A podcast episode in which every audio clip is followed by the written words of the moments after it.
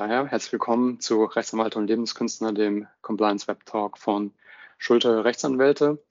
Ähm, heute mit äh, zwei Gästen, zwei Inhouse-Gästen, die ich auch direkt ähm, begrüßen und vorstellen möchte. Zum einen haben wir Sophia Jema, ähm, jetzt seit knapp zwei Jahren, glaube ich, ähm, bei uns, tätig im Bereich ähm, Handelsrecht, Vertragsrecht, ähm, äh, Transaktionen.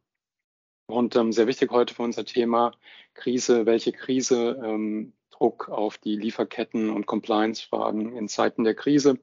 Und ähm, ja, vielen Dank, dass du dir Zeit genommen hast und wir freuen uns auf, auf deine Beiträge, vor allem dann eben zu Fragen wie ähm, Fortsetzung äh, von Lieferverträgen, was passiert bei Preisänderungen, was passiert ähm, eigentlich, wenn ich nicht weiter liefern kann, weil mir selbst die Vorprodukte fehlen.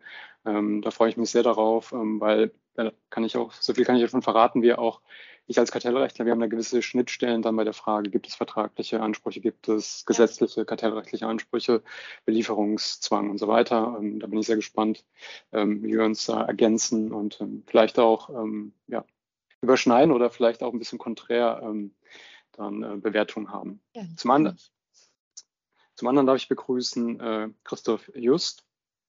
Ähm, darf ich sagen, Urgestein ähm, von Schulte Rechtsanwälte. Man, ja, ich glaube, du warst, du warst schon hier. Das ist kurz vor Dinosaurier, ne? Christoph, du warst, du warst schon hier, der, der hießen wir schon mal Schulte Rechtsanwälte. Genau, ja. genau. Nein, ähm, wenn man so will. Genau, und ähm, ich, ich, benutze gleich äh, das nächste Bild, ähm, so ein bisschen ähm, das Schweizer Taschenmesser bei uns. Ne? Ähm, das Unhandliche. Äh, nee, nee, nee, ganz, äh, ganz, ja. ganz im Gegenteil. Es war als Kompliment gedacht. Ja. ja. Also ich bin, ich bin zu unseren Gästen, ich bin zu unseren Gästen immer sehr nett, ja. Thorsten, ist, Thorsten ist ja kein Gast. Äh, ja, ja. Thorsten ist ja Sidekick, darf ich ja nicht mehr sagen, aber ähm, nein. Äh, naja, zum einen bist du ja Fachanwalt ähm, für Verwaltungsrecht, aber auch für Steuerrecht. Ähm, machst bei uns ähm, dann aber auch äh, Litigation, hast wirklich ja so einen ähm, Überblick ähm, über alle Bereiche, was dich eben auch für das heutige Thema zu einem sehr wertvollen äh, Gast macht.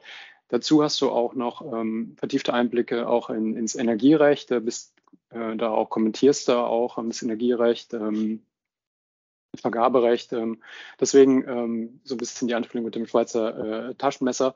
Und ähm, ja, ich freue mich, dass du auch, auch, du dir die Zeit genommen hast und ähm, bin dann gespannt, ähm, ähm, ja, zu welchen Themen wir dann sprechen können, was die Lieferketten angeht. Ja, freut mich sehr hier zu sein. Das ist für mich ein neues Format. Auch wenn ich schon länger dabei bin und es mehrere Folgen gegeben hat. Bin gespannt auf den Austausch und die Interaktion mit den aushäusigen Gästen sozusagen. Super, vielen Dank. Ist, ist, dir, ist dir eigentlich aufgefallen, dass sobald wir Gäste haben, aus dem Materialraum raus dürfen? Ja, das, stimmt, ja. Ich dachte das letzte Mal ja noch, ähm, die Kanzlei glaubt an das Format und hat uns ein Materialraum gegeben und zack, sind wir, sind wir wieder draußen. Ja, aber ja. Ähm, das, das, hält uns nicht, das hält uns nicht ab. Ja. Wir, sind ja. wie, wir sind wie ein Piratensender. Ja. Wir, ähm, wir machen einfach weiter. Nein, aber Thorsten, ähm, schön, dass du ähm, hier bist. Ähm, und äh, ja, wie, wie geht's dir? Danke, mir geht's gut. Ich äh, hatte jetzt zehn Tage Urlaub, bin also gut erholt. Lass uns starten, wir haben viel zu tun heute. Ich freue mich auf die erste Sendung, die du nicht beginnst mit, ich hatte gerade zehn Tage Urlaub. Das ist schon bösartig. Spaß beiseite. Ähm, wir beginnen ja häufig mit, was gibt es Neues? Ähm, ich glaube, ähm, heute kannst du vor allem auf eine andere Veranstaltung aus unserem Haus äh, hinweisen. Ganz genau. Äh, wir machen am 8. November, Dienstag in zehn Tagen, machen wir unser jährliches Arbeitsrechtsfrühstück. Ähm, das findet von 9 bis 10 Uhr statt. Ich glaube, den Link hattest du schon äh, in den Chat gepostet. Und ich glaube, auch die mhm. Themenauswahl ist ganz interessant. Wir haben einige der Themen hier schon im, im Webtalk behandelt. Wir wollen uns äh, das Hinweisgeberschutzgesetz äh, etwas genauer angucken, ähm, die BAG-Rechtsprechung zur Arbeitszeiterfassung diskutieren. Da gibt es mittlerweile so die ersten Feedbacks äh, von den Mandanten, was die Umsetzung angeht. Ähm, dann, was uns Anfang nächsten Jahres drohen wird, die äh, elektronische AU. Da schauen wir jetzt ein bisschen die neuen Prozesse an, wie müssen Verträge angepasst werden, wie müssen die Inhouse-Prozesse vielleicht auf, diese neue, auf dieses neue Meldeverfahren umgestellt werden. Und wir beleuchten sicherlich auch nochmal die aktuelle EuGH-Rechtsprechung zum Urlaub. Also glaube ich, alles relativ aktuelle Themen, spannende Themen, ähm, die auch in der Praxis momentan für viel Aufregung sorgen. Für die Nicht-Arbeitsrechtler AU der gelbe Schein.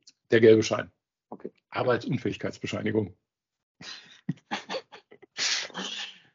ja, ähm, am 8. November ab 9 Uhr. Ich habe den ähm, Link zur Anmeldung äh, eingestellt in den Chat und ähm, sind alle herzlich willkommen, wer da Interesse hat. Ich glaube, es ist ein ähm, schönes Potpourri an Themen, ähm, aktuell wie immer. Und ähm, das Format ist ja auch sehr beliebt und wird gut angenommen. Also wer Zeit und Lust hat, ist herzlich eingeladen.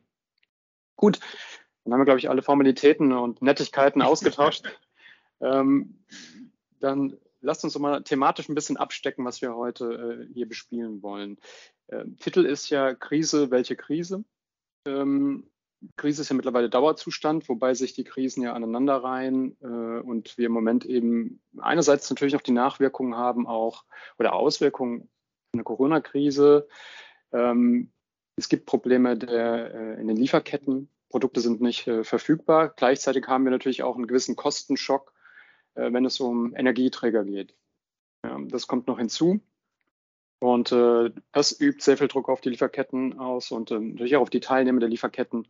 Die Frage ist, ähm, sind Produkte verfügbar? Äh, kann ich Produkte äh, liefern? Kann ich Produkte noch zu Preisen liefern, die bisher üblich waren, die vielleicht sogar vereinbart waren? Was war vereinbart? Habe ich eine Lieferverpflichtung? Und das ist, glaube ich, so ein bisschen ähm, das, das Spielfeld, das wir da haben. Und aber müssen schauen, vertragsrechtlich, ein bisschen ähm, gesetzliche Ansprüche, kartellrechtliche Ansprüche, wir schauen uns ein bisschen an arbeitsrechtlich. Ähm, wir haben Entscheidungen auch aus dem verwaltungsrechtlichen äh, Bereich ähm, und ähm, da wollen wir einen kleinen Überblick bieten.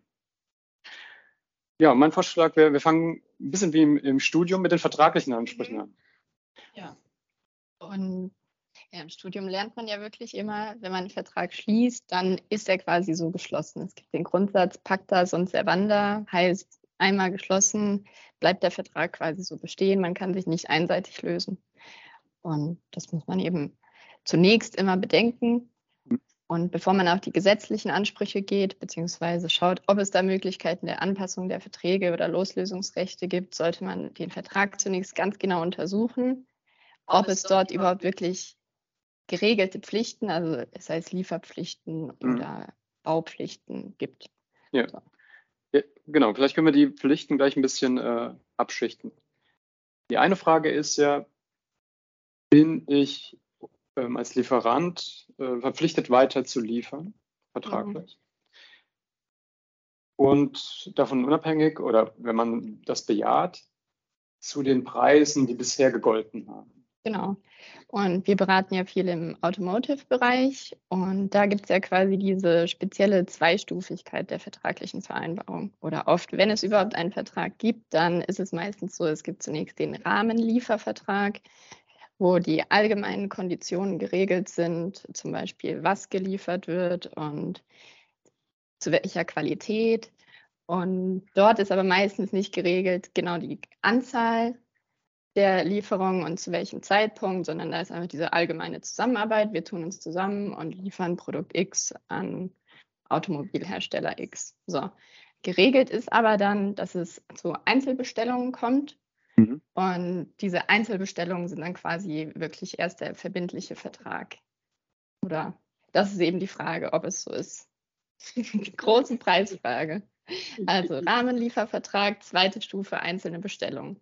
Und da stellt sich eben auf erster Stufe die Frage, ob dort eine Kontrahierungspflicht geregelt ist. Das sowohl aus kartellrechtlicher Sicht als auch aus vertraglicher Sicht das ist ganz spannend. Hm. Ich finde, du hast einen ganz wichtigen Punkt schon äh, zumindest angerissen und angedeutet, ähm, den ich auch den Mandanten häufig erkläre, wenn es um Verträge geht. Solange alles gut funktioniert, brauche ich eigentlich keine Verträge, mhm. denn es wird alles wirtschaftlich geregelt, es wird einfach gemacht. Ja, genau. Die Verträge sind ja eigentlich immer nur für die Fälle, wenn es äh, Unstimmigkeiten gibt, wenn es äh, Probleme gibt, wie jetzt eben äh, in, in, Krisenzeiten. Das heißt, häufig, äh, nicht im Automotive-Bereich, ich berate ja viele im Lebensmittelbereich, da ist es sehr ähnlich. Ja. Man, man, lebt äh, eine geschäftliche Beziehung, die häufig gar nicht so auf dem Papier steht. Ja, du hast so schön gesagt, ähm, hat man überhaupt einen Vertrag? Ja, was für uns mhm. Juristen natürlich ein Schockzustand ist eigentlich. Ja, genau. Ähm, Und, und auch für die Mandanten dann, wenn sie sich eben fragen, hm, muss ich den eigentlich beliefern? Mhm. Und wenn ja, zu welchem Preis? Ähm, oder umgekehrt eben, habe ich einen Anspruch darauf, weiter beliefert zu werden? Und wenn ja, muss ich die höheren Kosten akzeptieren oder habe ich nicht einen Anspruch, dass ich weiter beliefert werde zu einem alten Preis? Ähm, da würde mich mal interessieren, es ist ja nicht selten, diese Situation, dass es, du hast das so schön genannt, es gibt keinen Vertrag. Was mache ich mit so einer Situation? Oder gibt es Entscheidungspraxis dazu? Gibt es Entscheidungen dazu, ähm, worauf es dann ankommt, um zu sagen, hier gibt es einen Lieferanspruch, einen vertraglichen? Oder hier gibt es eine äh, vertragliche Fixierung von Preisen, von denen jetzt nicht abgewichen werden kann? Da muss natürlich erstmal die konkrete Situation ausgelegt werden. Also man muss schauen, wie hat man in der Vergangenheit geliefert, zu welchen Konditionen und ähm, vielleicht kannst du deine Fragen noch ein bisschen anders stellen. Hier gibt es zum Beispiel dann, kann man sagen, es gibt so eine Art ähm, Übung, ja, was man jetzt eher so ein bisschen betriebliche Übungen aus dem Arbeitsrecht auch kennt. Handelsbräuche ähm, oder ja. Geflogenheiten im Geschäft. Nicht? Ich meine, sowas hat man ja aus dem Handelsrecht sozusagen untervertraglich unterlegt, damit man eine Hängematte hat. Letztlich ist der Vertrag ja nichts anderes, was man im Schrank hat, wie ein Verbandskasten. Man muss gucken, was drin ist.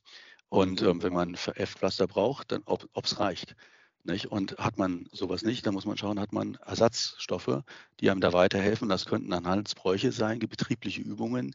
Oftmals ähm, ergeben sich Sachen, das hat jetzt nicht mit Lieferketten zu tun, sondern mit Gewährleistung oder so, ja hm. auch aus technischen Standards, technischen Regelwerken oder solchen Akzeptanzen. Und äh, da ergeben sich mehrstufige Bewertungsmöglichkeiten. Aber erstmal muss man natürlich schauen, was habe ich in meinem Werkzeugkasten, in meinem Arzneimittelkasten oder ja. Sowas nicht. Und ähm, das kann sich auch durch die Praxis natürlich anreichern. Genau, dann lass uns äh, versuchen, mal so ein Beispiel zu nehmen, was wir, glaube ich, in der Praxis häufiger sehen. B2B-Business, Unternehmen, belieferten Unternehmen. Man hat äh, sich wechselseitig AGB zugeschickt, Einkaufskonditionen, äh, Lieferkonditionen, wechselseitig widersprochen. Genau. Und in, in der Sache widersprechen sich auch. Ja, in Natürlich. der maßgeblichen Sache, sonst macht es keinen ähm, Spaß. So, dann am Ende ist dann noch, äh, keine Ahnung, äh, in dem einen gilt französisches Recht, äh, bei dem anderen deutsches Recht, mhm. äh, Gerichtsstandort, äh, ja, überall. Genau. Ähm, so. Dann hat man irgendwann mal über Preise gesprochen, in der E-Mail oder mit Telefon, Telefongespräch. Mhm. Dann wurde geliefert, es wurde ein bestimmter Preis gezahlt. Und dann ging das so weiter. Und dann wurde irgendwann mal der Preis angepasst, darüber hat man auch telefoniert. Das hat man nirgendwo fixiert. Das wurde bezahlt. Jetzt kommt die Krise. Jetzt heißt es beim Lieferanten, wir haben äh, extreme Kostensteigerungen, ja, Inflation und so weiter. Das ist eine Situation, die wir jetzt überall sehen. Also gehe ich jetzt zu meinem Kunden und sage, ich muss die äh, Preise erhöhen. Ja, und der sagt jetzt, akzeptiere ich nicht, ja, oder es ist zu viel, was du da erhöhen willst, ist gar nicht angemessen. Ich will zum alten äh, Preis weiter beliefert werden.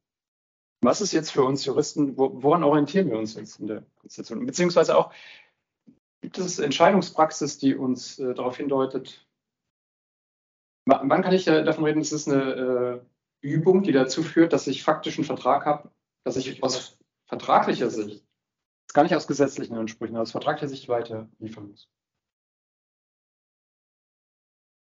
Immer schwer zu sagen. Es hängt natürlich vom einzelnen Fall ab, da, von der Art der Kommunikation. Oftmals steht ja auch noch Schriftform drin oder ein Erfordernis. Ähm, dann ist die nächste Frage, ob E-Mail ausreicht. Da hat der Gesetzgeber ein bisschen nachgebessert, dass E-Mail im Zweifel ausreichen kann. Es kann aber sein, dass man sich auf halbseitig nicht darauf geeinigt hat. Telefonate sind immer ganz schwer. Und dann muss man halt schauen, ähm, was für die eigene Position an Material zur Verfügung steht und es argumentativ zu unterfüttern. Also es ist dann eine, auf Deutsch gesagt, eine Such- und Fummelarbeit, ähm, da äh, ein Konstrukt zu finden, ähm, um den äh, Vertrag zu erhalten. Das ist nach dem Grundsatz Pacta sunt servanda, Verträge sind ähm, ähm, einzuhalten, kann man ergänzen, dass auch Verträge zu erhalten sind. Der Gesetzgeber will keinen anarchischen Zustand, sondern möglichst äh, die ähm, Parteien beieinander halten, in einem einvernehmlichen Zustand, wo er dann etwas Hilfsstoffe gibt. Und das ähm, sind dann Auslegungshilfen. Aber kommt auf den einzelnen Zustand an, auf, die, äh, auf den einzelnen Fall an und die einzelne Branche, wo sich sowas besser herausbilden kann. Im Gewährleistungsbereich, im technischen Bereich haben wir die technischen Regelwerke der Ingenieurverbände und sowas, die Fragen zum Beispiel der Sollbeschaffenheit besser regeln und natürlich dann auch ergänzend herangezogen werden kann. Bei der Preissache ist immer eine ganz schwierige Sache, weil das in den wirtschaftlichen Kernbereich geht. Und ähm, da kann man sagen, in Vielfach ist eine Abweichung von 20 Prozent schon erheblich. Ja, dass man sagt, das ist dann schon so, dass der eine zucken darf. Der Gesetzgeber gibt ja auch äh, ergänzende Mittel zur Verfügung ähm, mit äh, 313, kann, kannst du gleich noch ein bisschen erläutern, wo man da äh, ähm, den Parteien weiterhelfen möchte. Aber ja. auch das ist natürlich so eine, eine Regelung, ähm, die keine starren Grenzen kennt und äh, die Begriffe kennt, die man als Nicht-Jurist gerade mal fürchtet. Ja, klar. Aber das klingt für mich ein bisschen so, dass wenn wir so eine Konstellation haben, wie ich sie gerade beschrieben habe, und das äh, ging jetzt vor Gericht, geht ein bisschen aus wie das Hornberger Schießen, das äh, wird auch so der Approach sein, den ein Richter hat. Ja? Also äh, schießt mal, schießt vorbei und dann setzt euch wieder hin. Ähm, äh, deshalb werden auch äh, viele Vergleiche geschlossen, die dann auch in irgendeiner Weise sinnvoll sind. Ähm, bei vielen Dingen ähm, gibt es auch äh, schwer äh, handhabbare Möglichkeiten. Ähm, wir kommen vielleicht im Energiebereich dann noch hinzu, wo man dann noch eine Art Hängematte hat, ähm, aber die gibt es oftmals nicht. Und ähm, dann muss man schauen, welche allgemeinen Begriffe des Rechts man wie füllen kann. Ähm, wir kommen dann in Bereiche Zumutbarkeit, angemessen ähm, und verhältnismäßig. Das ist natürlich irgendwie dehnbar, Gummi, so an dem, was man Material hat. Das muss man im Einzelfall testen. Viel mehr kann man da meist nicht sagen, muss man die Einzelheiten des Falles anschauen, was die Parteien konkret gemacht haben und um welche Branche es auch geht.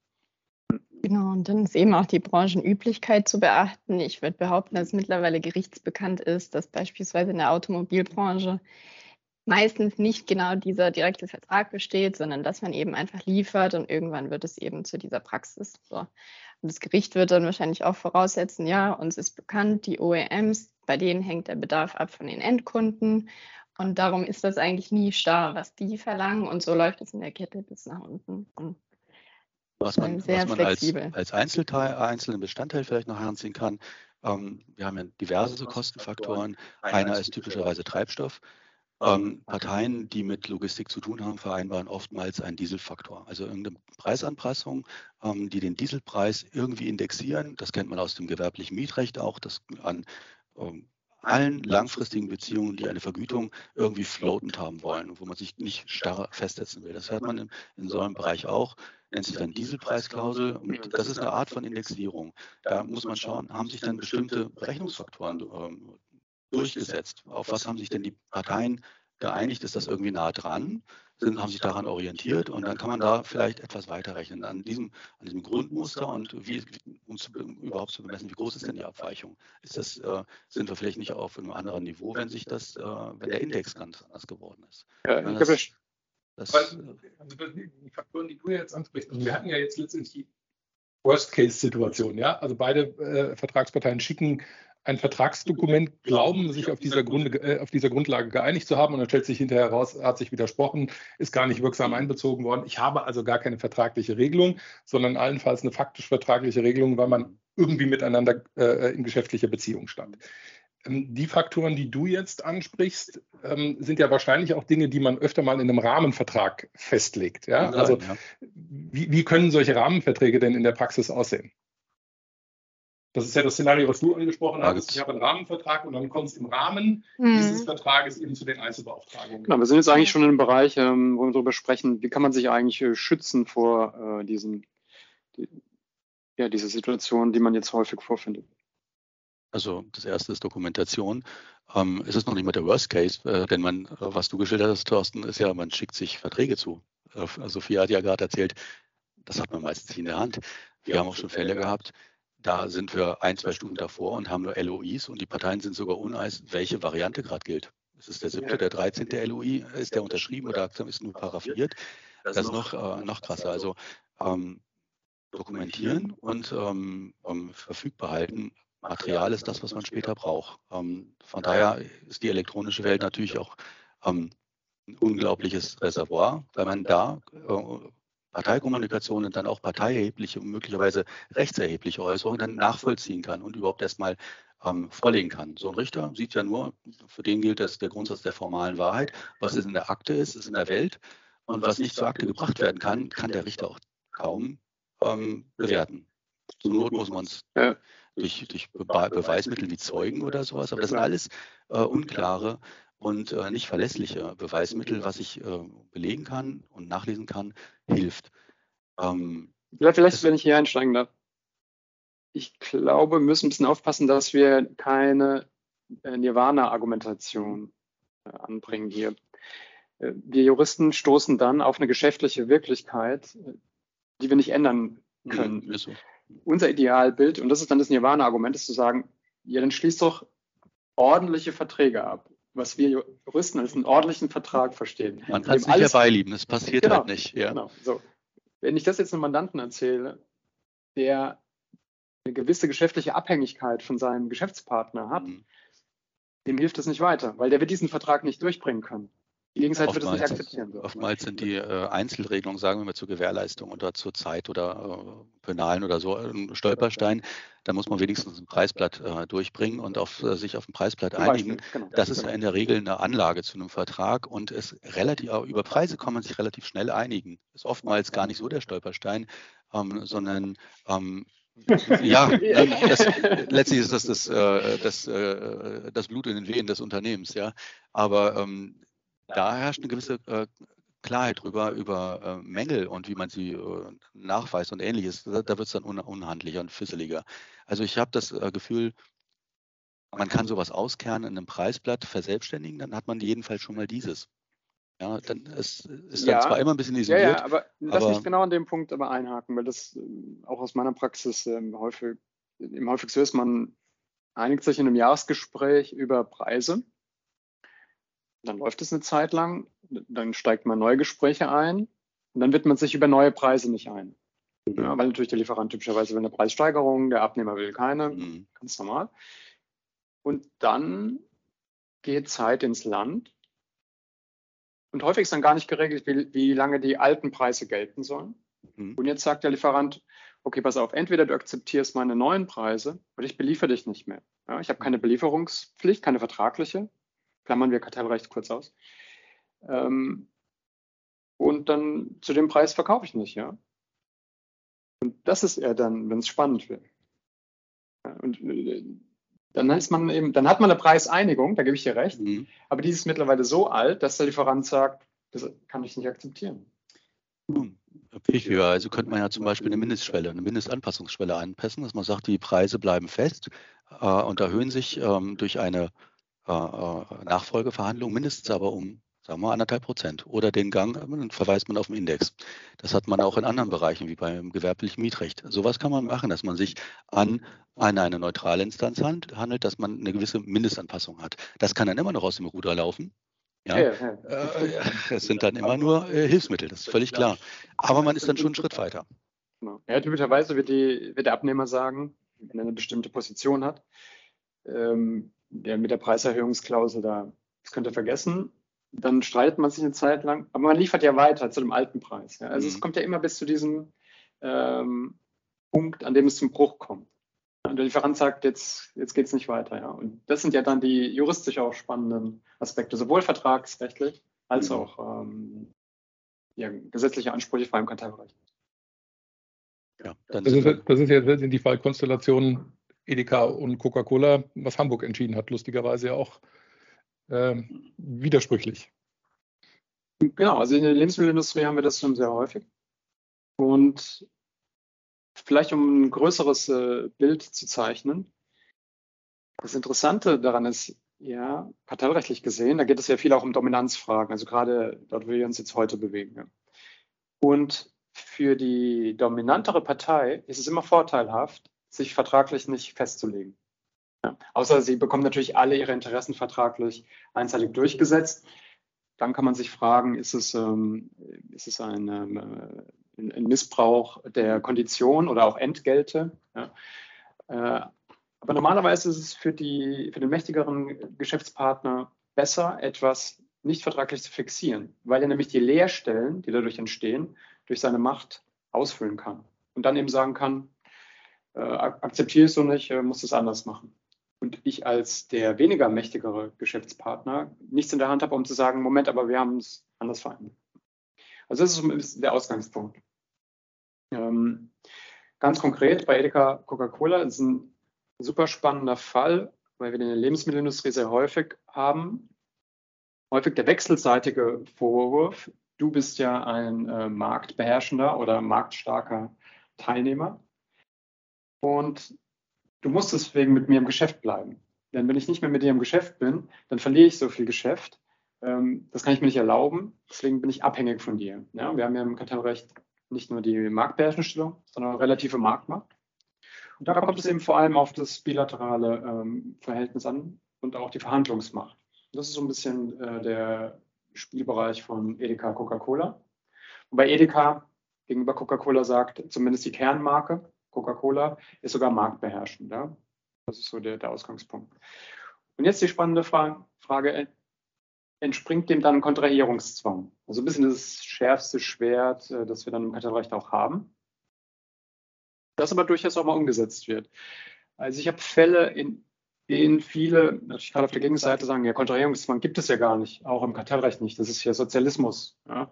Ähm, und das stimmt einfach nicht. Ja, es ist ein bisschen Ultima Ratio. Man muss auf die Verhältnismäßigkeit achten. Aber es ist mitnichten so, dass es keinen Kontrahierungszwang gäbe. Das ist eine, das kann eine ganz organische Folge der kartellrechtlichen Ansprüche sein. Wir haben gerade jetzt beim Bundeskartellamt den Lufthansa-Condor-Fall. Das Bundeskartellamt hat die Lufthansa ad äh, infinitum verpflichtet, äh, die Zubringerflüge, dieses System zu öffnen für Condor. Weil das Bundeskartellamt sagt, ohne diesen Zugang kann Condor gar nicht diesem Markt beitreten. Und dann wird es eben kartellrechtlich interessant, weil ähm, auch die Marktstruktur beeinflusst wird, wenn Condor da kein Anbieter mehr ist. das ist so ein bisschen das Umfeld, in dem wir uns bewegen. Und konkret ist dann die Frage, ist Edeka wirklich in dieser Form auf Coca-Cola angewiesen, dass man Coca-Cola verpflichten muss, weiter zu beliefern zu alten Preisen? Das ist ja Kern des Streites. Ja. Da sind wir genau mhm. in dem Thema. Es ist ja nicht so, dass Coca-Cola sagt, du Edeka, euch brauchen wir nicht mehr, ähm, eure Shops, die gefallen uns nicht, äh, wir, wir, liefern nicht mehr an euch. Sondern Coca-Cola hat sich erdreistet, äh, unterjährig, aufgrund der aktuellen Situation auch, die Preise zu erhöhen. Und äh, Edeka möchte das nicht akzeptieren. So, und das ist der Punkt. Und äh, Coca-Cola hat gesagt, gut, zu den alten Preisen liefern nicht mehr. Und äh, Edeka hat dann eben einstweiligen Rechtsschutz vor dem LG Hamburg gesucht. Ähm, LG Hamburg ist ja irgendwie beliebt für einstweiligen Rechtsschutz. Das, gut, das ist auch der, der Standort von, von, von Edeka zumindest, aber. Äh. Und dann war ganz interessant, was passiert ist. Äh, LG Hamburg hat ja äh, sehr spontan gesagt, okay, Coca-Cola muss einen Monat weiter liefern. Hat dann aber ähm, die eigene Entscheidung quasi revidiert und hat gesagt, ähm, nein, das ist zumindest keine Situation, dass man im einzelnen Rechtsschutz sagen muss, es kommt hier zu einer Leistungsverfügung. Mhm. Muss man ja auch sehen, wir reden hier von einer Leistungsverfügung. Die gibt es ja eigentlich nur äh, in der Entscheidungspraxis der Gerichte, wenn wirklich ein ganz erheblicher existenzieller ähm, Schaden droht. Also es gibt eine Entscheidung vom OEG Düsseldorf aus dem OEM, äh, aus dem Automotive-Bereich mhm. äh, zur Frage, ob äh, ein OEM ähm, hier weiter Produkte beziehen muss von einem Zulieferer. Und da hat das Ulge Düsseldorf ganz klar gesagt, also für eine Leistungsverfügung reicht es auf keinen Fall, weil der Automobilzulieferer ähm, andere äh, Verträge hatte und weiter Einnahmen hatte und umstellen konnte. Ja. Also es war sicherlich ein erheblicher Verlust. Äh, Aber für eben keine Existenzgefährdung. Ja. Genau, und deswegen hat das Ulrike Düsseldorf gesagt, also für eine Leistungsverfügung reicht es nicht. Dann brauchen wir wirklich äh, Existenzvernichtung, muss da drohen. Und das kann mir bei Edeka keiner erzählen, dass wenn die jetzt äh, ein paar Wochen oder Monate ja, ähm, kein Coca-Cola haben, selbst wenn sie dauerhaft keins hätten, dass da die Existenz ähm, von Edeka bedroht wäre. Aber das ist so ein bisschen äh, der Kontext dieses für uns sehr spannenden Falles. Und es ist interessant, dass äh, Edeka den durchfechten möchte. Ja, nachdem sie ja, ich habe das auch so kommentiert, für mich ist es ein Pyrrhus-Sieg für Edeka, also die erste Verfügung bekommen haben und jetzt weitermachen weil ich fest davon überzeugt bin, dass sie das nicht gewinnen werden. Und dann haben Sie in Zukunft natürlich auch die Möglichkeit, damit zu drohen. Ja, also es ist natürlich gerne, Kartellrecht wird gerne genutzt, wechselseitig zu sagen, da beliefern wir euch nicht mehr ähm, und dann, ja, ihr müsst uns aber beliefern oder dann listen wir euch aus, ihr dürft uns aber nicht auslisten. Ja, das sind so die nuklearen Optionen, die man so hat. Aber ja, bitte. Ein bisschen frappant ist es, weil wir jetzt gerade über Düsseldorf sprechen. Du äh, sprichst den Lebensmittelbereich an. Ähm, gerade aus Düsseldorf gibt es ähm, eine Entscheidung zum Energielieferbereich. Ähm, das, LG, das LG Düsseldorf gesagt, musst du machen, ähm, weiterliefern. Ähm, dort sind aber vielleicht ein bisschen ein paar andere Fallgestaltungen. Erstmal ist das ja. äh ein Bereich, der traditionell gedanklich aus der Daseinsvorsorge kommt, war früher keine Vertragsfreiheit, man konnte nicht wechseln. Man erinnert sich an die Zeit von 2005, mhm. man hatte seinen Versorger, das waren die Stadtwerke. Jetzt kann man über Wechselportale oder nicht ähm, Gas, Strom wechseln. Und äh, das LG Düsseldorf hat ähm, das ähm, ähm, Energielieferunternehmen ähm, verpflichtet, in einer einstweiligen Verfügung allerdings, die veröffentlicht ist, aber keine Gründe hat. Das muss ja nicht sein, das ist nur der Tenor ersichtlich, ähm, dass äh, die Preisklausel zum alten Preis gehalten werden muss. Es war allerdings, wie gesagt, eine einstweilige Verfügung, das ist äh, ein vorläufiges Verfahren. Die Tatsachen werden nur summarisch äh, geprüft. Jetzt ist eine Vertragsklausel, die liegt da, da ist nicht mehr viel zum Beweis zu erheben. Also damit ist man schon eigentlich so weit wie im Hauptsacheverfahren auch. Die Abstriche wird man da nicht groß machen brauchen. Auch erstinstanzliches Verfahren schöner wäre, wenn es Ulgi gesprochen hätte, das hat dann mehr Autorität. Ähm, aber das so, und es schöner wäre, wenn man auch lesen könnte, wie die Klausel genau war. Aber es war offensichtlich eine Festpreisklausel für einen bestimmten äh, Vertragszeitraum. Und ähm, der Anbieter wollte dann eben höhere Preise wegen höherer Stellungskosten einfach durchdrücken und wurde verurteilt, nein, muss weiter beliefern. Alter Vertrag, das ist so, aber es ist kein Kontrahierungszwang in dem Sinne, sondern ein Weitererhaltungszwang. Also der Vertrag gilt. Und ähm, der Unterschied ist allerdings, und das ist für Unternehmen dann schon erheblich, wenn man äh, von dieser Entscheidung gehört hat. Man muss wissen, es sind Verbraucher gewesen. Kläger, Kläger war eine Verbraucherschutzvereinigung und äh, Verbraucher haben ähm, unabhängig davon, dass sie von der ähm, Rechtsprechung immer etwas vorsichtiger angefasst werden, ähm, immer noch den Vorteil, ähm, sie fallen ins Bodenlose. Ja. Ähm, die haben in der Regel einen Vertrag, in irgendeiner Weise ist dann ähm, die Grundversorgung oder ein typischer äh, Verbraucherendkundenvertrag. Die fallen aber, wenn sie rausfallen, in die Ersatzversorgung. Ein Verbraucher ist nie ohne Strom eigentlich, ja, solange er zahlt. Ja, wir mussten halt mehr zahlen. Ja, die Ersatzversorgung ist immer teurer, betrifft aber nur Letztverbraucher. Das sind private Endkunden. Ähm, und ähm, bei, im gewerblichen Bereich äh, haben wir dann natürlich eine andere Situation. Die Vertragsart ist ganz anders. Wir haben den sogenannten Sonderkundenbereich. Die sind entweder komplett individuell ähm, verhandelt, wenn das große Aluhütten, Papiermühlen oder ähnliche sind, oder sind standardisierte und dann teilweise angepasste Sonderkundenverträge und da gibt es keinen Rückfall. Und daher haben beide Seiten ein gewisses Risiko. Ich entweder verliere ich meinen Strom oder mein Gas, brauche ich dann. Ähm, die Anfragen habe ich in der Art mit den Preisanpassungsbegehren typischerweise von Händlern wiederholt gehabt. Ähm, mhm. Und ähm, dann ist eine Frage, wer kann sich was leisten? Ähm, natürlich ist man betrieblich von den Betriebsmitteln äh, Energie abhängig, aber ähm, es ist nicht unbedingt so wie Coca-Cola, ähm, kann sich die Abnehmer aussuchen. Also der, das sind teilweise mittelgroße, nicht unbedingt marktbeherrschende oder Markt, sind einen gewissen Abnehmerkreis haben die, aber sind vielleicht noch nicht mal besonders marktstarke Unternehmen, sind Unternehmen, die man noch nicht mal gehört hat. Was machen die? Ähm, die haben ja unter Umständen, wenn das nämlich äh, das Anpassungsbegehren nicht begründet wäre, Schadenersatzforderungen. Und mhm. die laufen natürlich auch dann äh, ähm, die Wände hoch. Ähm, das heißt, beide Parteien haben ein gewisses Risikopotenzial, das ähm, vielleicht doch wieder an den Tisch führt. Die Entscheidung, ich habe auch gerade deinen äh, Blog in den Chat mhm. gestellt dazu, finde ich äh, mindestens zwei Aspekten interessant. Zum einen, ähm, du sagst, es, es betrifft die Verbraucher. Das heißt, man kann schwer was ableiten für den gewerblichen Bereich, also B2B. Ja, wenn, man, wenn man die Reaktion so sieht in den sozialen Medien, ah, jetzt, das wird also als Freifahrtschein, jetzt geht's los, okay. ähm, gesehen, ist aber nicht so. Für mhm. Verbraucher und äh, da muss man auch sagen, Verbraucher, die eine Festpreisgarantieklausel haben. Mhm. Was das ist, kann man der Entscheidung nicht abnehmen. Also ich hätte ganz gerne okay. eine Klausel gesehen, damit man die eigenen Klauseln sehen kann. Die wiederholen sich ein Stück weit, ja, aber es muss ja nicht so eine Klausel ja, ja. sein. Das ist halt nur ein Fall, der so entschieden wurde. Das muss nicht für alle Fälle so gelten, aber auf keinen Fall gilt es für Sonderkunden. Vielleicht der zweite Aspekt. Daran sieht man aber auch, wie resolut Verträge sind. Wie, wie schwer es ist, an die Ja. ranzukommen. Und wir kommen vielleicht gleich nochmal zum 313, der das Ganze dann vielleicht. Äh, Sophie erwartet schon. Ach so. Mit den Hufen. ich glaube, Thorsten hat aber noch eine andere Frage gehabt. Ja, Ähm, aber da sieht man den Mehrwert von Verträgen und dass sie eben Absolut. auch ähm, dann resolut sind, ja, und man da nicht äh, einfach drüber hinweggehen kann. Ähm, was eben auch den Mehrwert auch im B2B-Bereich bieten kann, wenn man doch dahin kommt, zu sagen, äh, ich kriege einen Vertrag hin oder zumindest bestimmte Aspekte bekomme ich vertraglich geregelt, wenn auch nicht alle. ja. Every little helps ist ein allgemeiner Satz. Und ähm, man weiß nie genau, welches, äh, welches äh, Detail später mal äh, strittig oder knirschend sein kann. Ne? Ich sage das deshalb, weil wir im Compliance Web Talk sind und wir die letzten Sendungen viel über Verantwortung gesprochen haben, äh, Schaden vom Unternehmen abzuwenden. Auch die Geschäftsführung kann diese Verantwortung zwar delegieren, hat dann aber die Überwachung und so weiter. Gute, gutes Vertragsmanagement oder Überwachung der Verträge und Verhandlung der Verträge äh, ist für mich damit auch Compliance, ja, weil ich eben Schaden abwenden kann.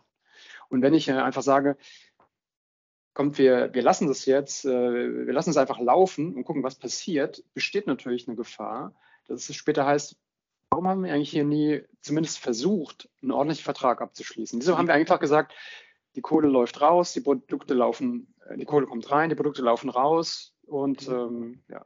Ist wie, eine, ist wie eine Impfung. Man weiß nicht, äh, hilft nicht gegen alles, aber bewirkt vieles. Ich hätte noch eine Frage. Äh, Also der Coca-Cola-Fall, das ist ja der eine, der momentan durch die Medien geht. Der zweite ist ja die Auseinandersetzung zwischen den Handelsgruppen und, und Mars. Und der Mhm. ist vielleicht nochmal von der Konstellation insofern ein bisschen ein anderer, weil, wusste ich vorher auch nicht, aber äh, zum Beispiel sehr viele Tierfuttermarken zu dem Mars-Konzern äh, gehören. Und der Vorwurf der Handelsmarken ist, ähm, dass, äh, dass das Mars hier versucht, sich auf Kosten des Verbrauchers die Taschen voll zu machen, auf gut Deutsch gesagt. Hintergrund ist wohl der, ähm, dass die Handelsketten aufgrund ihrer Eigenmarken die Kalkulation der Großkonzerne sehr gut kennen. Und es ist wohl so, dass äh, Mars hier einen ordentlichen Schluck aus der Pulle nehmen möchte. Wie würdest du das kartellrechtlich beurteilen? Unterstellt dieser Vorwurf, den Edeka und Co. hier äh, äh, unterbreiten, wäre richtig. Also ich würde tatsächlich weit über meine tatsächlich vielleicht in gewissem Maße gestiegene Rohkosten, äh, Rohstoffkosten hinaus eine Preiserhebung anpassen, äh, erfordern. Und ich hätte eben, und vielleicht jetzt in einem anderen Maße als bei, äh, bei Coca-Cola, tatsächlich aufgrund meiner Marktherrschaft über eine bestimmte Produktgruppe nochmal einen, einen beherrschenden Markteinfluss. Da steckt sehr viel drin. Ich fange mal am Anfang an. Also das Kartellrecht ist nicht dazu da, zu verhindern, dass auch marktstarke Unternehmen äh, Geld verdienen. Ja, also diese, dieses Argument orientiert euch an euren Grenzkosten. Ja, ähm, das ist nicht der Maßstab, den das Kartellrecht anlegt. Auch dieses Argument, das der Handel gerne äh, vorbringt, das sagt, wir sind diejenigen, die die Rechte der Verbraucher ähm, schützen, wir sorgen für günstige Preise. Ja, dann verkauft doch die Produkte selbst zu Grenzkosten weiter. Das machen sie nicht. Ja, sie haben selbst ihre äh, Handelsmarken preislich erhöht. Ja, also deswegen für mich ist das Litigation PR, was sie hier betreiben. Ja, die versuchen, die Verbraucher mit ins Boot zu holen. Alle Handelsketten, auch in, in Deutschland, waren beteiligt an den sogenannten Vertikalkartellen, Absprachen zwischen äh, Herstellern und ähm, Händlern, um eben die erhöhten Preise flächendeckend an die Verbraucher weiterzugeben. Da haben sich die Handelsketten auch nicht für die Verbraucher interessiert. Also äh, wäre ich vorsichtig mit dem, mit dem Argument, das ist, das ist PR, ja, das ist Mhm. Public Relations. Ähm, gleichwohl, natürlich haben wir einerseits Lebensmittelhersteller, die vor allem in bestimmten Produktbereichen starke Marktpositionen haben. Das kann man nicht verhehlen, das ist, glaube ich, auch ähm, offenkundig. Ähm, umgekehrt, die vier großen LEHs in Deutschland, und im Übrigen ist das in eigentlich der ganzen EU so, ähm, und in den USA haben wir jetzt keinen Merger zwischen dem zweiten und drittgrößten Lebensmitteleinzelhändler. Ähm, hast du immer nur noch eine Handvoll von äh, Einzelhandelsketten, die den Markt im Grunde unter sich aufteilen können. Also du hast äh, hier in Deutschland die vier großen, haben irgendwas zwischen 85, 90 Prozent mittlerweile, nachdem jetzt Real auch noch ausgeschieden ist. Das heißt, sie sind selbst ein Oligopol. Das heißt, sie sind selbst marktbeherrschend zusammen. So. Wenn ich mir jetzt die Perspektive von einem großen Hersteller, nehmen wir Mars mit äh, Futter, äh, Tierfutter, anschaue, wenn die zum Beispiel Edeka oder auch Rewe oder ein, nur einen von den großen, den sie derzeit beliefern, verlieren, verlieren die x Prozent ihres Umsatzes von heute auf morgen. Dann einfach weg. Das ist, jetzt kann man sagen, wenn ich mir Mars global anschaue, das merken die gar nicht. Aber so funktioniert es ja nicht, sondern ich habe ja einen, zum Beispiel einen Key Account Manager bei Mars, der zuständig ist für diese Produkte bei einem bestimmten Kunden. Und wenn ihm der Kunde jetzt wegbricht, dann hat es Konsequenzen für den. Ja? Dann hat es Konsequenzen für ein Ergebnis, für seinen Bonus, dann weiter auch für den Vertriebsleiter das Konsequenzen letztendlich dann für den Leiter des Geschäfts in Deutschland. Also es ist ja nicht so, dass Mars dann da sitzt und sagt, ja mein Gott, ähm, die, keine Ahnung, 5, 6, 7, 10 Prozent Umsatz, je nachdem, wie viel ich mache mit der Kette, das stört uns nicht weiter. Ja? Sondern da ist ja schon Druck dahinter. Ähm, genau. Umgekehrt ist dann die Frage, wenn man sich das ganze Portfolio anschaut von einem Vollsortimenter im Einzelhandel, wie viele Kunden springen einem wirklich ab, wenn ich jetzt ein bestimmtes Produkt nicht im, im Markt habe? Ja, da, da gibt es gar keine, da gibt es nur anekdotische Evidenz, es gibt keine Untersuchungen dazu. Es wird natürlich immer behauptet. Wenn ich kein, äh, in dem Fall dann Schäber oder Schäber gehört dazu, ja, ja. Ähm, dann, dann verliere ich 10 Prozent meiner Kunden. Ja. Weiß ich nicht. Ja. Jemand, der jetzt nur, ein, zum Beispiel, sagen wir mal, ein Rewe hat und einmal seinen Schäber kauft ja, und keine Alternative, ähm, der wird sagen, ja, oder, hat eine Alternative, ähm, irgendwie 50 Meter weiter bei Edeka, die haben es noch. Okay, ja, kann das sein, dass der Markt wechselt. Wie viele Menschen sind das? Ich habe keine Ahnung. Ja. Und auch die Händler wissen es nicht. Ja. Also es ist ein bisschen vorgeschoben. Deswegen, man muss das differenziert betrachten, auch für die großen Lebensmittelhersteller. Äh, die haben sehr viel Skin in the Game. Ja wenn die da äh, ihre Geschäftsbeziehung verlieren oder auch nur kurzfristig einstellen. Mhm. Das ich sehr interessant, was du sagst, weil die ganze Berichterstattung geht ein Stück weit in die Richtung. Ja, also da wird äh, Mars als der große Bösewicht hingestellt. Ja, und die, die armen kleinen Reves und also, also dazu, ich lasse mir gerne unterstellen, das ist ein bisschen ein polemisches Argument, aber ich kann auch jedem mal empfehlen, sich anzuschauen, die zehn reichsten Familien Deutschlands und sich dann anschauen, ähm, womit ihr Geld verdient haben. Hm. Mit Maßregeln. und, was ich auch häufig höre, also die, ähm, erstmal ist das, das ist auch eine, ein kartellrechtliches Problem, das darf man nicht äh, vergessen. Ich glaube, selbst die Händler vergessen es, wenn sie sagen, ähm, ja, wir haben ja einen sehr guten Einblick in die Kalkulation äh, der äh, Lebensmittelhersteller, weil wir ja Handelsmarken haben. Ja, ihr seid Wettbewerber. Das muss euch bewusst sein, liebe Händler. Ja. Ähm, mhm. Müsst ihr mal überlegen, wie viel Information ihr hin und her schiebt, ja, bevor das nicht kartellrecht relevant wird. Ja, das, das ist das Erste. Dann, was viele Leute auch nicht wissen, Rewe und Edeka, das sind selbst Kartelle. Das sind ja selbstständige Kaufleute, die unter einer Marke gemeinsam laufen und gemeinsam einkaufen. Ja, also da fängt es ja auch schon mal an. Also die haben ja ihre Einkaufsmacht schon mal künstlich äh, durch ein Kartell erhöht. Muss man, darf man in der Diskussion auch nicht vergessen. Und dann, wir hatten gestern in der Vorbesprechung ja schon das Thema, ähm, bei dir bin ich auf Granit gestoßen, weil du Haustiere hast. Aber ich habe ich hab beispielsweise keine und äh, Sophia ähm, auch nicht. Und wir hatten dann interessanterweise, wir kennen Sheba, wir kennen Pedigree, ja. Wir haben es nie, also unterstelle ich jetzt mal, wir haben es auch nie gekauft. Nee. Ja. ähm, aber wir kennen diese Marken. Ja. Ähm, warum kennen wir die denn? Weil da einfach eine unheimlich große globale Marketingmaschine dahinter steht, auf deren Ticket auch die Händler fahren. Und auch dann, wenn sie Handelsmarken rausbringen. Es gibt noch einen anderen interessanten Fall, den ich äh, letzten äh, Wochen auch kommentiert habe. Das ist äh, der Streit zwischen Kellogg's und Rewe. Und Rewe wird, also ist, glaube ich, ähm, gerade ausgelistet. Ja, ich glaube, das wurde ausgelistet, nicht Belieferung eingestellt, aber du siehst, es geht, geht in beide Richtungen. Richtung, ja. So. Und, äh, und Rewe hat dann gesagt, äh, seinen Kunden, ja, hier haben wir doch unsere Ja-Handelsmarke. Äh, und äh, guck mal, die Produkte sehen noch genauso aus. Ja? Also wir haben Cornflakes, äh, wir haben, also alle diese MeToo-Produkte. Alles, was Kellogg's im Portfolio hat, gibt es jetzt von Ja nochmal, oder gibt es schon länger. Sieht genauso aus. Ja? Ist ein bisschen ist, ist günstiger diese MeToo-Produkte, gibt es überhaupt nur, weil Kellogg's seit Jahrzehnten auf globaler Ebene diese Marken und diese Produkte äh, aufgebaut hat. Ja? Und natürlich kann ich mich als Handelsmarke hinstellen und kann sagen, wir produzieren das, wir haben keinen Marketingaufwand. Warum seid ihr so teuer? Also, verstehen wir nicht, das Produkt ist doch viel günstiger. Das, so funktioniert das nicht. Hm. Also im Ergebnis, du würdest äh, wahrscheinlich da den Handelsketten auch schlechte Erfolgsaussichten äh, prognostizieren, wenn sie gegen Mars vorgehen würden. Kommt, kommt konkret darauf an, was verlangt wird. Aber zum Beispiel bei Preiserhöhungen, also wenn du jetzt keinen vertraglichen Anspruch hast auf mhm. Weiterbelieferung, und das typischerweise die Verträge in der Lebensmittelindustrie sind ähnlich oder schlimmer wie bei den im Automotive-Bereich, also da gibt es keinen Belieferungsanspruch in der Regel. Ja. Es gibt ja auch keine Abnahme, keine Abnahmeverpflichtung.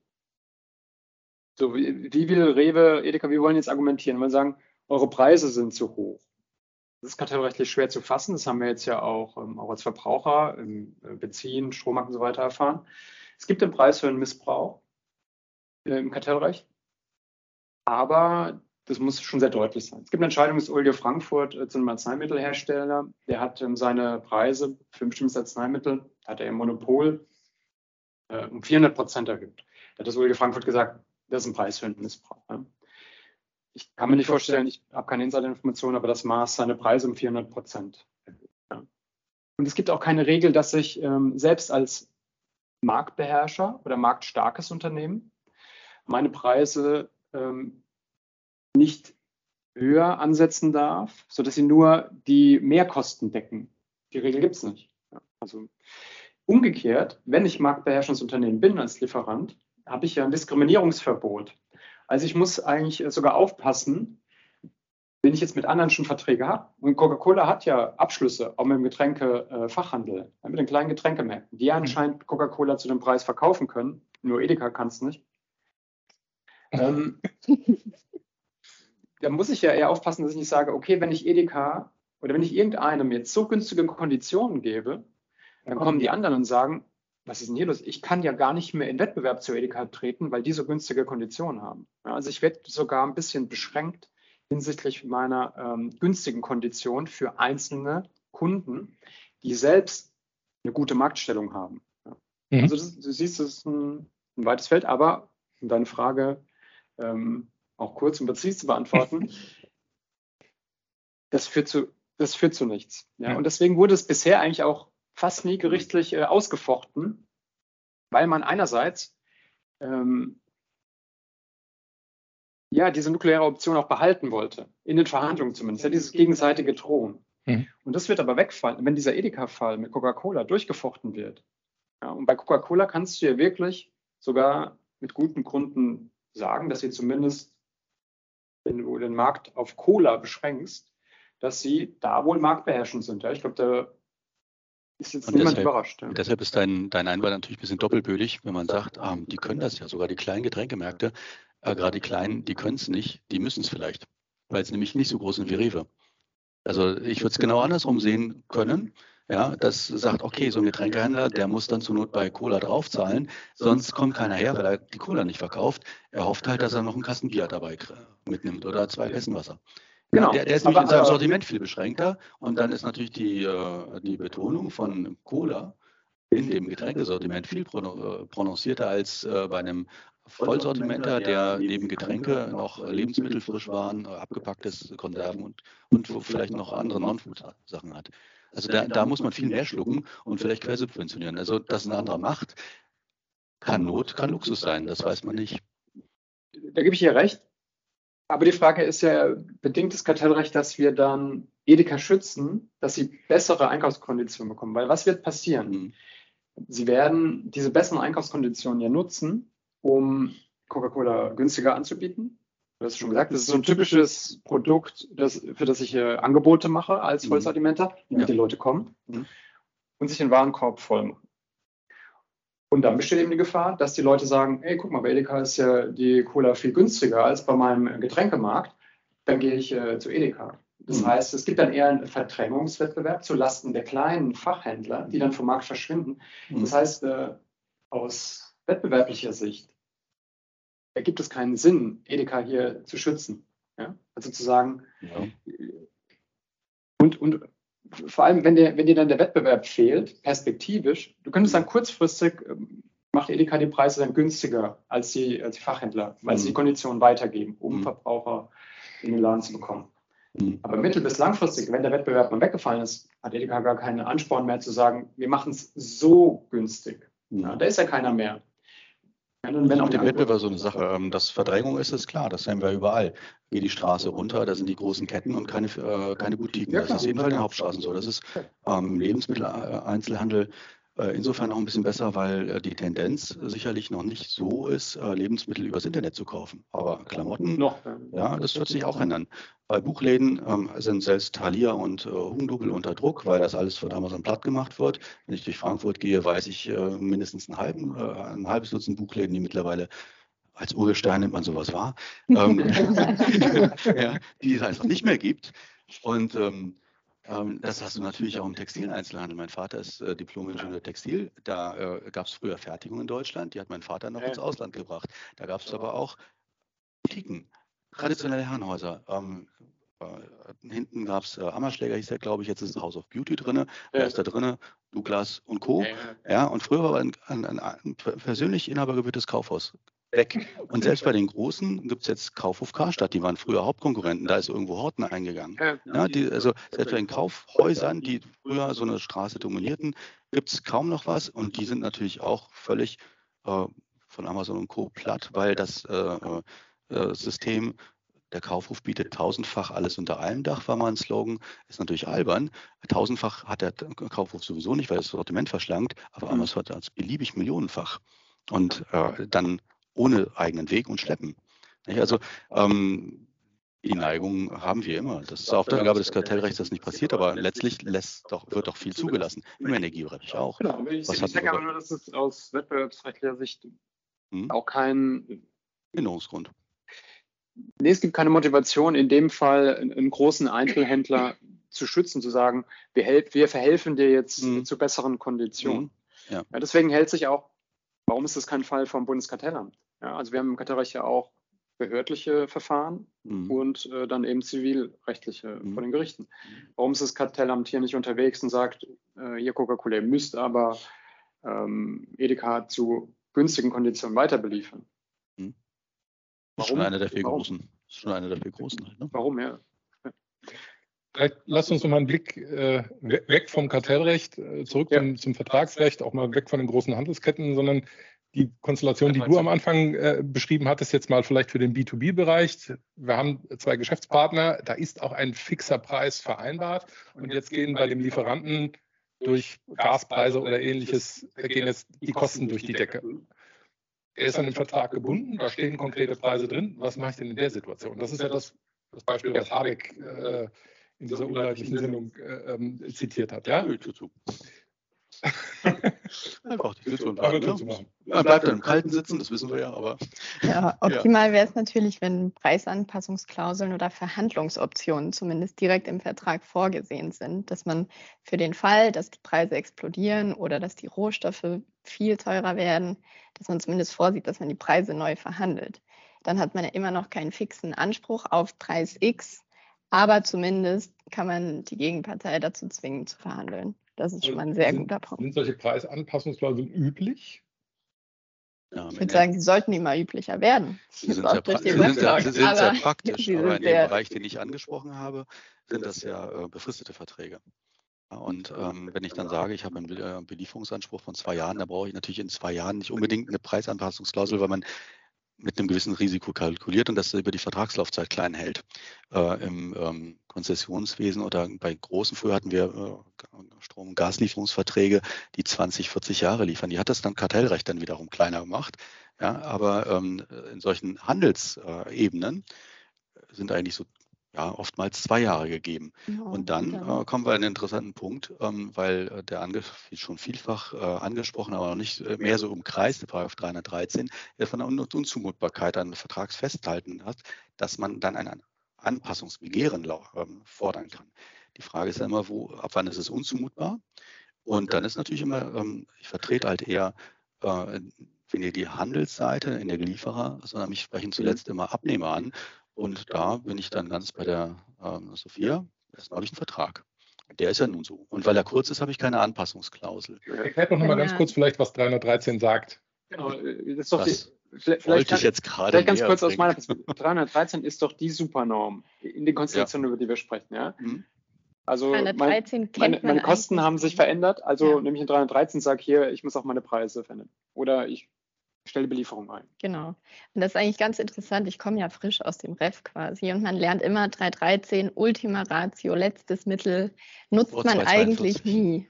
Also und jetzt seit der Corona-Krise, seit der Halbleiterkrise nutzt man ständig 313. Das ganz kurz, was steht eigentlich drin im 313? 313 hat drei Voraussetzungen. Da steht quasi drin, wenn sich die Umstände des Vertrags schwerwiegend verändert haben und das Festhalten, nein, zunächst muss dann die nächste Voraussetzung ist, dass kein oder ein anderer Vertrag geschlossen worden wäre bei diesen veränderten Umständen.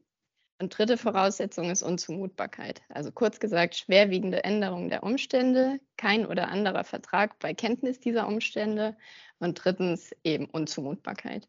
Ja, ich habe höhere Stromkosten, mein Produkt ist teurer. Hätte ich das damals ich einen anderen Vertrag geschlossen. Genau. Fertig ist die Laube, oder? Ja, die ersten zwei Elemente, die wird man gut argumentieren können, aber beim dritten ist es sehr schwierig. Und das ist ganz lustig. Immer noch greift man zurück auf die Reichsgerichtsrechtsprechung von Ja. knapp über 100 Jahren oder fast 100 Jahre. Okay. Und das ist wirklich, es muss das Zwölffache der Preise oder über 60 Prozent müssen die Preise gestiegen sein. Also es sind wirklich sehr, sehr hohe Voraussetzungen bei der Unzumutbarkeit. Und da spielt eben auch eine Rolle, was du angesprochen hast. Wenn wir keinen Vertrag für unbestimmte Zeit haben oder immer nur für drei Jahre feste Preise. Und sagen wir mal, jetzt sind nur noch acht Monate, Monate übrig und dann hätten wir eh neu verhandelt. Dann ist die Frage, ist das unzumutbar oder nicht, noch zu acht Monaten so zu liefern und dann eben entsprechend zu erhöhen. Man sieht ja, dass Einzelfall. das, das äh, Instrument ist jetzt nicht äh, sozusagen das Allheilmittel, ähm, denn irgendwie kneift es ja immer. Also man kann sich immer einen schöneren Vertrag vorstellen und ähm, die Kosten, Ertragssituationen verändern sich immer. Ähm, das ist unternehmerisches Risiko, das ist noch nicht 300 313. Ähm, wir haben aber gesehen, es gibt inhaltliche Schwellen, das ist Unzumutbarkeit und äh, die also von den Vertragsinhalten eine Anpassung fordern. Das sind Kosten- und Ertragssituationen. Und da muss man auch gucken, ähm, wie sieht denn der Vertrag aus? Das, was ich angesprochen habe, zwei Jahre Laufzeit. Ich hatte eine, eine ähm, Anfrage. Ähm, da waren von den zwei Jahren eigentlich nur noch dreieinhalb Monate übrig. Und Ja. die muss man einfach durchstehen. Das ist, ähm, das ist dann halt Pech für den Lieferanten. Ja, und das, das kriegt man einfach durch Kommunikation und ähm, ähm, letztlich so ein bisschen taktieren auch einfach gewuppt, sage ich mal. Das, das spielt jeder Tag für einen. Man muss dann wissen, welche Seite man vertritt. Ähm, aber so ein Fall eignet sich natürlich auch nicht für eine einstweilige Verfügung auf Leistung. Ja, ja. Da muss natürlich immer geschaut werden, da kommt es wieder drauf an, ob wir einen Vertrag haben, was da drin steht, wo denn das Risiko, also quasi das sogenannte Beschaffungsrisiko liegt. Hm. Weil wenn, wenn wir der Lieferant sind und wir sind eigentlich dafür verantwortlich, dass wir alle Produkte haben und dass wir die beschaffen können, um unser Produkt herzustellen und an unseren Kunden zu liefern. Also darum ist die Schwelle der Unzumutbarkeit auch so hoch, weil man sagt, bis zu einem gewissen Punkt sind wir eben dafür verantwortlich, dass wir liefern können. So. Zumal es, zumal es deutlich komplexere Produkte gibt als Strom. Das ist ein Spannungszustand. Ja, Ja, also wenn hier eine seltene Erde und da irgendein Silizium fehlt und da nochmal irgendwie ein äh, Granulat, dann habe ich ein dann habe ich ein Risiko, was aus der Komplexität der Materie rührt. Aber mein Produkt ist Gas, das ist chemisch Mhm. definiert und Strom ist physikalisch definiert. Da kommt gar nicht so viel Zauber rein. Und ich sehe dem Strom auch nicht an, ist er Öko, Bio oder Nuklear. Der ist immer 220 Volt. Ja, also ich kriege da auch kein Bio aus der. Ja, hm? Äh, Aber ich, ich glaube, noch ein spannender Punkt, weil ähm, die- Frage ist ja, also bei, bei, bei Strom in Ordnung, aber das, was ja jetzt häufig passiert, ist ja, dass in der Lieferkette Mhm. Produ Vorprodukte ausfallen. Ja. das ist ja der Fall, den du ansprichst. Ja? Genau. Und das wäre ja anders dann zu sehen als Ja. bei, einem, bei, bei Strom, wo ich im Zweifel einfach nur mehr Geld aus. Da habe ich Einkaufskosten, die höher sind. Reine Einkaufskosten Genau, eigentlich. aber bei einem fehlenden Vorprodukt wäre ich ja gar nicht lieferfähig. so ist es. Aber das ist ja auch die Frage, habe ich meinen Einkauf so organisiert, dass ich mich gegen dieses Risiko abgesichert habe? Genau. Konnte ich das, konnte ich das nicht? Also ähm, mein Prof im Zivilrecht hat immer gesagt, äh, du musst dein Vertrauen äh, dort, dort suchen, wo du es gelassen hast, ja, also in, in, in deinem Vertragsverhältnis. Wenn ich meinem Kunden nicht sagen, mein Volllieferant liefert nicht äh, und ich habe mich nicht rechtzeitig darum gekümmert, dass ich einen, einen Ersatz habe. Aber vielleicht mal die Frage, die Frage an alle. Ich meine, das ist ja jetzt juristische Theorie, das hat, waren ja letztendlich auch nur Ausnahmefälle, aber ich meine, wir haben ja jetzt durch Corona, durch den ja. Krieg in der Ukraine, haben wir natürlich jetzt Ereignisse, äh, da hätte vor fünf Jahren noch keiner dran gedacht. Also das ist, glaube ich, insofern schon wirklich ein tiefgreifender Einschnitt, ähm, den man auch nicht so ohne weiteres hätte vorhersehen können. Ja, also gibt es da, da momentan Rechtsprechungen in irgendeine Richtung? Wie wird das denn beurteilt? Es gibt Corona-Rechtsprechung eher zur Gewerbemiete. Die Frage ist, ob das übertragbar ist auf unsere Lieferkettenproblematik. Wohl eher nicht, aber allgemein kann man schon. Vielleicht kannst du äh, kurz skizzieren, wie diese ähm, Entscheidung zu den Corona-Hilfen, also nur die großen Linien. Genau, also da ging es um Gewerbemiete, die sollte auch erhöht werden. Und ich meine, der Vertrag sah auch vor, dass immer jährlich oder halbjährlich die Miete erhöht wird und die sollte dann unterjährig erhöht werden. Mhm. Und wurde verneint. Und ähm, die, ich glaube, es gab auch eine Entscheidung, da ging es darum, ob man die Miete zahlen muss oder nicht, weil man eben mhm. nicht das Geld dazu hat oder weil man den Raum auch nicht nutzt. Und da geht es eben nicht um das Beschaffungsrisiko, sondern um das Risiko der Nutzbarkeit des Raumes, mhm. bei welcher Vertragspartei mhm. das liegt. Und da ist die Frage, ob das eben übertragen werden kann, weil der BGH gesagt hat, an sich, so liegt das Nutzbarkeitsrisiko beim Mieter und der muss dann auch die Miete zahlen, wenn er das nicht nutzen kann, weil, weiß ich nicht, wenn seine Mitarbeiter alle krank sind oder weil er irgendwelche Verdienstausfälle hat. Aber Corona, da wurde das gesagt, ist eben ein extremer Fall, der so noch nie bestanden hat, was du auch angesprochen hast. Da muss äh, die Miete für diese Monate bei Betriebsschließung aufgrund Corona-Verordnung XY muss die Miete nicht gezahlt werden.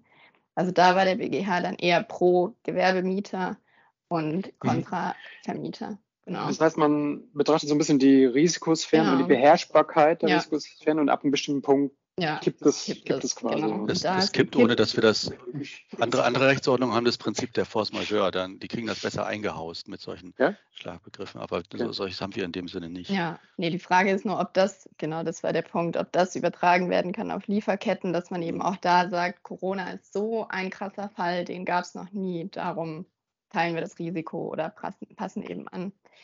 Ja, das ist Und ob das jetzt Frage. bei sagen wir mal, kriegsbedingten oder sanktionsbedingten Preissteigerungen im Energiesektor genau. der Fall ist, bleibt, bleibt abzuwarten. Ne? Ja. Okay, aber was ich ähm, ganz spannend fand, ist, ähm, wie wir jetzt mit den 313 gesprochen haben, und mir ist eine äh, starke Parallele aufgefallen zu dem, was ich äh, zu den kartellrechtlichen Belieferungsansprüchen gesagt habe, nämlich ja, es ist möglich, durch diese gesetzlichen Normen ähm, das Vertragsverhältnis zu beeinflussen oder zur Fortsetzung oder zur Beendigung zu zwingen. Aber die Hürden sind hoch. Ja. Ne? Du hattest äh, Reichsgericht äh, die, die genau. Hürden genannt. Ich hatte ja diese 400 Prozent Preissteigerung genannt.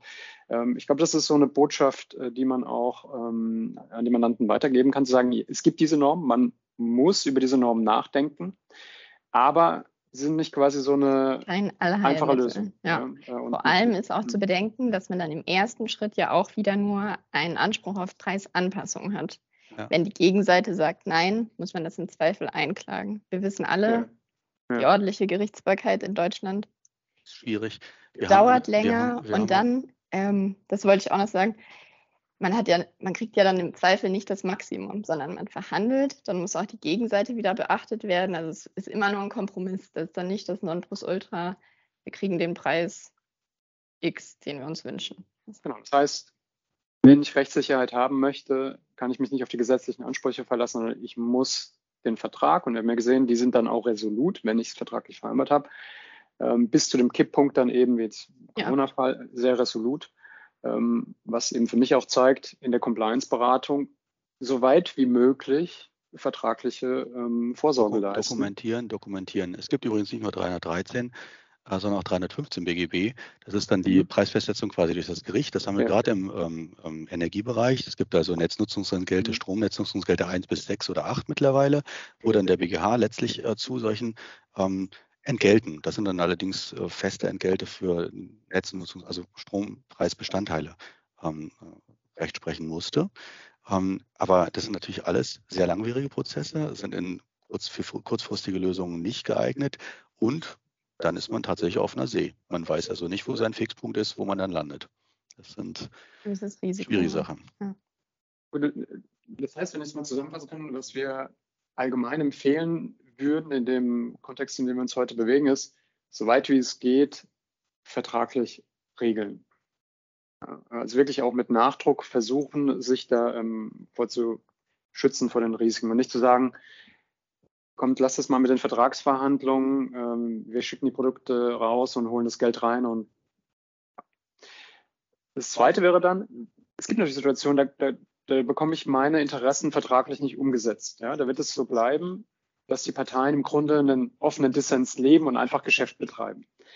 Dann hatte ich es so verstanden, finde ich nachvollziehbar, dass man zumindest versucht, durch, durch bestimmte Äußerungen, ähm, vielleicht auch Mitteilungen, eben Argumentationsmaterial zu ja. sammeln, das ich später benutzen kann, wenn es doch zu einer Auseinandersetzung kommt, vielleicht auch einer gerichtlichen Auseinandersetzung, dass ich sagen kann, wir hatten damals darauf hingewiesen, zum Beispiel, dass wir die Preise nicht garantieren. Ja? Preise bleiben frei oder ja. was auch immer, solche Hinweise.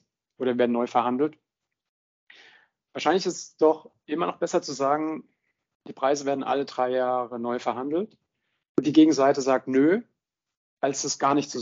Ja, ja, auf jeden Fall. Und ich glaube, ein Punkt wäre noch, was ja. ganz gut, wenn man schon feste Preise, die nicht anpassbar sein sollten, im Vertrag hat, man könnte irgendwie aufnehmen, woraus sich der Preis zusammensetzt. Zum Beispiel für Material, Energie, Transportkosten. Dann hat man immer einen Punkt, man könnte sagen, damals haben wir für die Komponenten den Preis angesetzt. Jetzt ist Komponente X erhöht, darum müssen wir auch den Preis erhöhen. Das konntet ihr damals schon absehen, weil ihr wusstet, woraus sich der Preis zusammensetzt. Könnte auch ein Argument sein für spätere Preisverhandlungen. Ja, interessant. Könnte man theoretisch auch sagen, pass auf, wir haben hier ähm, im Einkauf bei dem Produkt ein Single Sourcing, also wir beziehen nur von einer Quelle, weil es kosteneffizient ist. Ja. Klammer auf, bedeutet auch, wenn die Quelle wegfällt, haben wir ein Problem, das Produkt zu beschaffen. Ihr wisst schon Bescheid, aber ihr partizipiert auch, weil wir günstiger ähm, genau. verkaufen. Das wäre gut. Und Selbstbelieferungsvorbehalte werden ja auch öfter aufgenommen. Ob die wirklich wirksam sind, ist eine andere Frage. Aber ja. genau dadurch zeigt man eben auch, wir sind abhängig davon, dass XY uns mit dem Material beliefert. Ja. Dann haben also wir auch wieder das Argument halte ich für ein bisschen äh, zweischneidig. Ich glaube, das okay. klappt, ähm, das klappt ähm, für Preiserhöhungen immerhin, damit ich weiß, ist, äh, das ist ein wesentlicher Preis, Preisbestandteil, der für mich nicht austauschbar ist. Von ja. daher muss ich das weiterreichen oder, oder sonst, wenn ich es nicht sonst für auffangen kann. Und ich habe es offengelegt. Das heißt, das ist so eine Art Kalkulationsgrundlage, die für dich auch sichtbar ist. Ähm, wenn es aber bei mir zum Ausfall führt, dass ich die liefern kann, dann entlastet es mich fürchte ich nicht, denn äh, ich bin ja in meinem Vertragsverhältnis trotzdem zur Lieferung verpflichtet. Also die Unmöglichkeit oder der Unwille oder was auch immer, was vorangeht, äh, das finde ich schwierig, dem anderen mhm. mitzuteilen, selbst wenn er das weiß. Ja, also ähm, da ist nicht mitgehangen, mitgefangen, sondern es ist trotzdem mein Produkt. Ich finde das schwierig, muss ich gestehen.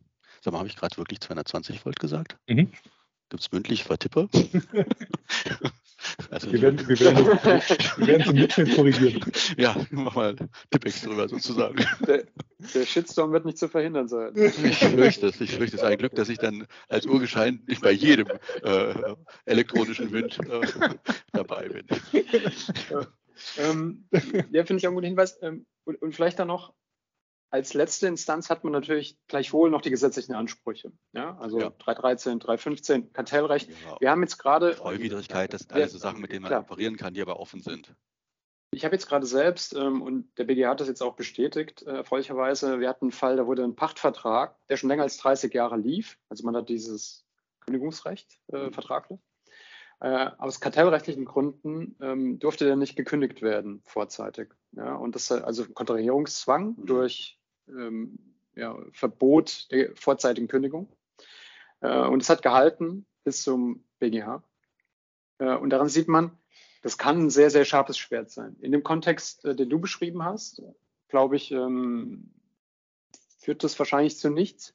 Aber es gibt Konstellationen, in denen ich aus Kartellrecht absoluten Kontrahierungsanspruch ähm, ableiten kann oder zumindest einen Anspruch auf eine Weiterbelieferung für eine gewisse Zeit. Ja, also bis es dann ausschleicht, bis ich als Kunde die Möglichkeit habe, mich umzustellen. Genau. Ähm, also es lohnt sich immer, es lohnt sich immer über kartellrechtliche Ansprüche in diesem Kontext nachzudenken. Hm.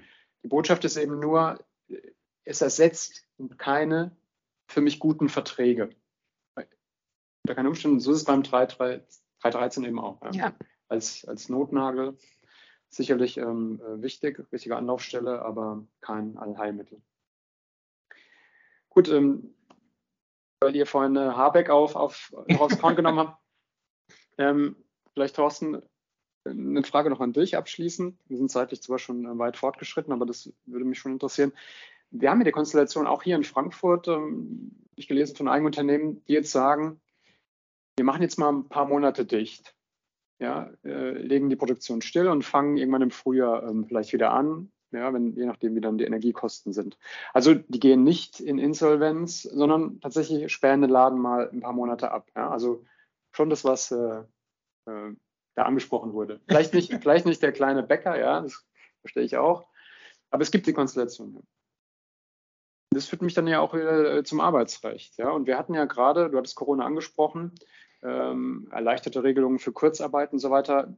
Wie ist denn da im Moment die Lage? Also die Regelungen sind verlängert worden bis äh, Mitte, Mitte nächsten Jahres, jetzt gerade Anfang Oktober, also relativ, äh, relativ aktuell. Also ich habe diese erleichterten Zugangsvoraussetzungen zur Kurzarbeit, also anders als im Gesetz geregelt, brauche ich nicht diese ein Drittel der betroffenen Arbeitnehmerschaft, sondern es reichen 10 Prozent. Und ich mhm. muss eben auch keine Urlaubsansprüche und Arbeitszeitguthaben vorher abgebaut haben. Das sind diese erleichterten Nachweismöglichkeiten ähm, gegen der, gegenüber der Arbeitsagentur. Aber auch da muss man natürlich gucken, was ist denn der Grund für den Arbeitsausfall. Ja? Also die Fallkonstellation, die du jetzt beschreibst, Energiekosten gehen durch die Decke, ich, meine, ich kann meine Produkte nicht mehr rentabel produzieren, das würde keine Kurzarbeit rechtfertigen. Okay. Ja, weil das wäre meine unternehmerische Entscheidung. Ich mache meinen Laden dicht, auch nur vorübergehend. Ähm, das wäre nicht äh, ein, ein, Tatbestand, der eine, einen Kurzarbeitergeldanspruch auslösen würde. Was anderes, das sind die Fälle, die wir jetzt diskutiert haben, Ausfall von, von Vorprodukten, äh, ich werde nicht mehr mit, mit Gas beliefert oder ähnliches. Also meine Produktion ist in irgendeiner Form durch ein von außen auf meine Produktion einwirkendes Ereignis äh, betroffen. Da hätte ich einen Kurzarbeitergeldanspruch, aber nicht der von dir angesprochene Fall, ist mir alles zu teuer momentan, wir machen mal vorübergehend zu und im nächsten Jahr vielleicht wieder auf, wenn die Lage wieder besser ist. Das wäre kein Kurzarbeiter, äh, würde keinen Kurzarbeitergeldanspruch auslösen. Okay. Ja. Interessant. ja, also äh, es bewegt tatsächlich viele. Also wir merken mhm. bei uns im Arbeitsrecht, die Anfragen kommen jetzt äh, mit, mit Kurzarbeit. Also das äh, scheint wohl viele zu betreffen. Ja. Nicht, dass ihr noch sonst schon Themen hättet. Wir machen ja nur Königin, wie ich neulich von dir gehört habe. Ja. ja. Ähm, ja, ich weiß, wenn sonst äh, keine Fragen, keine Themen sind, wir sind zeitlich auch schon ein bisschen drüber. Äh, hat mir viel Spaß gemacht, äh, ging sehr schnell rum und ein gutes Zeichen ist, glaube ich. Ähm, es ist die zweite Folge hintereinander, Thorsten, in der ich nicht den EFE-Titel unterbringen konnte.